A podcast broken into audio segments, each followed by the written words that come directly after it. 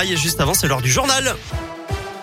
Le journal préparé et présenté par Gaëtan Barallon. Bonjour Gaëtan. Bonjour Eric, bonjour à tous. Et on débute avec vos conditions de circulation. C'est fluide actuellement sur les grands axes, pas de difficultés particulières à vous signaler. Mais attention, notamment sur les hauteurs avec de la neige, surtout du verglas. C'est le cas au-dessus de 650 mètres d'altitude dans la Loire, que ce soit dans le forêt ou dans le Pilat. Attention aussi en Haute-Loire du verglas, signalé notamment sur le bassin du Puy et ses alentours. Sur les routes, justement, ce nouveau drame ce matin dans la Loire avec un accident à Ouche dans le Rouennais. Choc frontal aux alentours de 10h40 ce matin entre une voiture et un fourgon. Choc fatal à un homme de 73 ans. L'autre conducteur impliqué âgé de 25 ans a été légèrement blessé. Il s'agit en tout cas de la 29e victime depuis le début de l'année sur les routes du département.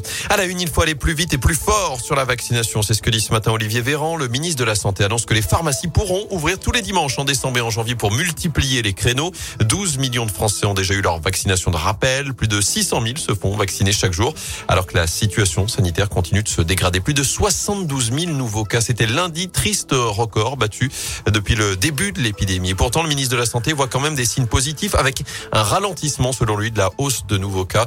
On pourrait atteindre le pic de la cinquième vague d'ici la fin du mois.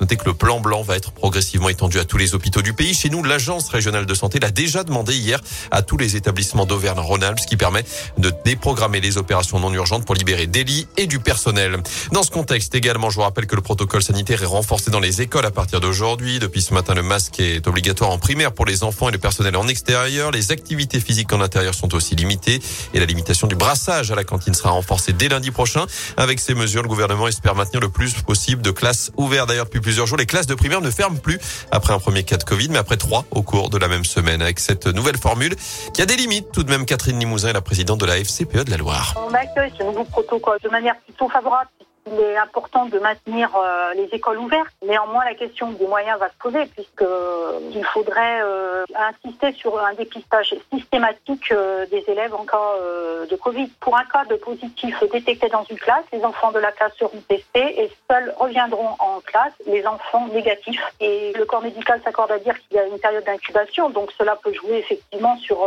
l'instant du test. L'enfant qui peut être négatif à J plus 1 peut être positif à J plus 7. Donc on est encore sur des gestion, oui, ça va être très compliqué à mon avis. Et à noter que près de 3000 classes sont désormais fermées en France actuellement, selon les chiffres dévoilés ce matin par le ministre de l'Éducation nationale Jean-Michel Blanquer.